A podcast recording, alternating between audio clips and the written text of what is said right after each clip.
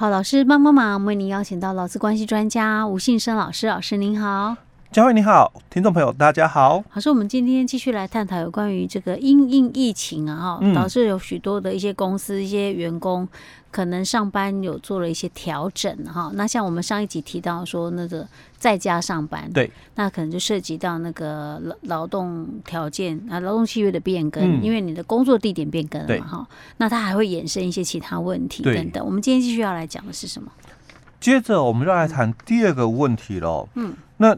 这个我们在公司哦，你上班哦超过了工作时间了哦，超过的话了哦，那当然你就可以来申请这个加班，嗯。哦，当然这个加班的一个部分，当然以前呢哦也探讨过了，就是。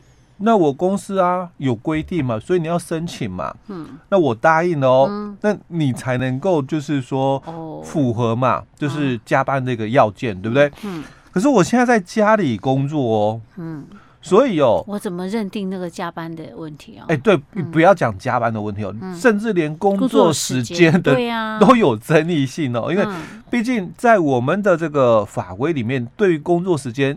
哦，就是存在争议，因为第一个它本身没有定义，嗯，那第二个在我们一百零四年有一个解释令哦，跟我们学者的通说的认定是一样的。他说，工作时间哦，就是指老公在雇主的指挥监督下，那在他所指定哦哦的地点或者是他所提供的设施里面，那你提供劳务或者是等待提供劳务的时间叫做工作时间。好，那现在争议点很大了哦。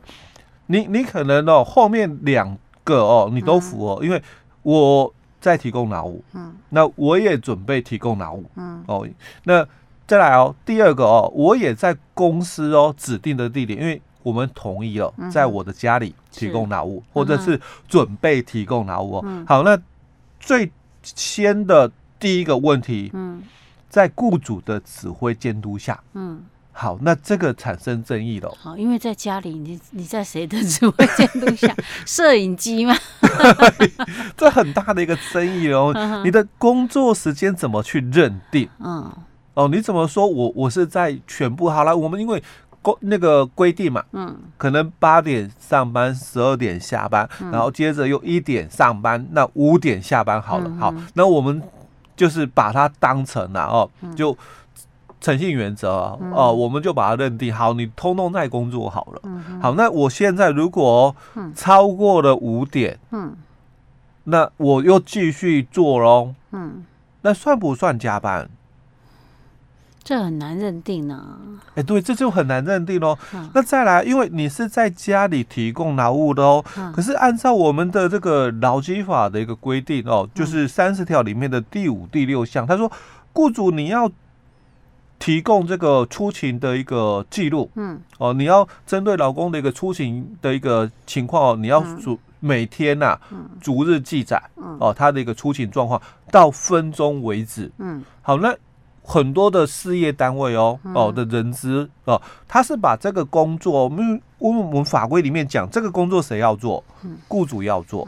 哦，那雇主你要提供这个出勤记录，而且雇主你要逐日记载他老公出勤的状况到分钟为止。嗯，好，那当然雇主没那么多的时间哦去管理这一段，所以他把这个工作他就委托了他的人资的。部门哦，人资人员帮他做这个动作，可是我们大多数的公司哦，人资也不做这个工作，他是交给哦这个劳工自己做。嗯哼，你上班嘛，你刷卡，你打卡。嗯哼，那你下班嘛，你刷卡，你打卡。嗯，好，所以这个就是你的出勤记录。嗯，啊，那我现在我又是在家里喽。嗯，好，那我的出勤记录嘞？嗯。每天群组里面拉一下，我现在上班了。对，哦，我现在下班了。哎，对，那你要做哦，你还是要做这个记录哦，因为本来我刚刚讲过，劳基法的三十条第五六项里面谈的，这个是雇主你要做的，嗯，但是我们却把它哦交给老公自己做，嗯哼，所以我现在在家里嘛，嗯。那我就要跟你讲，我开始上班喽。嗯，好，那我五点了，所以我下班了。嗯，我我可能必须要跟公司回报这两件事情。嗯，所以人资他就必须去去记载了。嗯、好，我我讲说，我开始上班了。嗯、好，所以今天哦，我几点讲的，嗯、那他就要去记录说，好，那他这个几几点几分开始提供劳务了，他几点几分他结束工作了。嗯、那这个是人资他要做了。嗯，哦，那接着，所以他如果有需要加班的话，他是也是一样，要跟在公司一样的一个。管理一样，就是说，那你如果要加班，嗯，你应该事先提出申请，嗯，那公司哦答应了，好，那你再加班，嗯嗯，哦，你要加班嘛，因为公司有公司的管理，他说你要退勤前你要事先提出申请，那主管答应了，哦，你再加班，嗯，那一样嘛，你在家里工作，你还是要有这个申请的一个动作出来嘛，那。你在赖群组里面讲了，好，所以我也答应了，好，那你就开始加班。那你结束了，你要把成果拿出来看，嗯，那你成果拿出来看了之后，好，那就结束了嘛，嗯，那就是你加班开始跟结束的时间，嗯哼，那这样的话，大家才有个凭证依据，嗯、那不然的话，到时候又是一个争议了。嗯哼，说我我每天在家里哦，然后做了这个十一二十一小十一个小时十二个小时哦，嗯、我。我我都在工作，嗯，因为早上也做嘛，下午也做嘛，晚上又继续做嘛。我每天做了十二个小时啊，那我几乎一一整天都在都在工作。嗯，哦，那这个会有争议点。老师，我怎么感觉通常可以远距上班，在家上班的那个工作，大概也不会让你想要很轻松，就很轻松。可能或许他有以前就是在公司上班哈，嗯，啊，只是晚上回到家里做，他 只是现在在家里面，反正就是都是在家里，是在家里做。哦。其实远距上班哦，其实他要联络的事情哦，真的非常多。哦。因为我看过有一些远距上班的一个工作者哦，其实他就是随时随地哦。在跟他的其他的这个这个窗口嗯。做沟通联络、嗯、哦，那他们就是负责联系的一个动作。对，那可能有什么事情他需要直接哦，就是跟哪个部门联系、嗯、交办事项，嗯、那随时他都一直在联络，所以有可能哦，他连晚上哦、嗯、都在联络事情。是啊，欸、你说半夜也是，我就遇到过。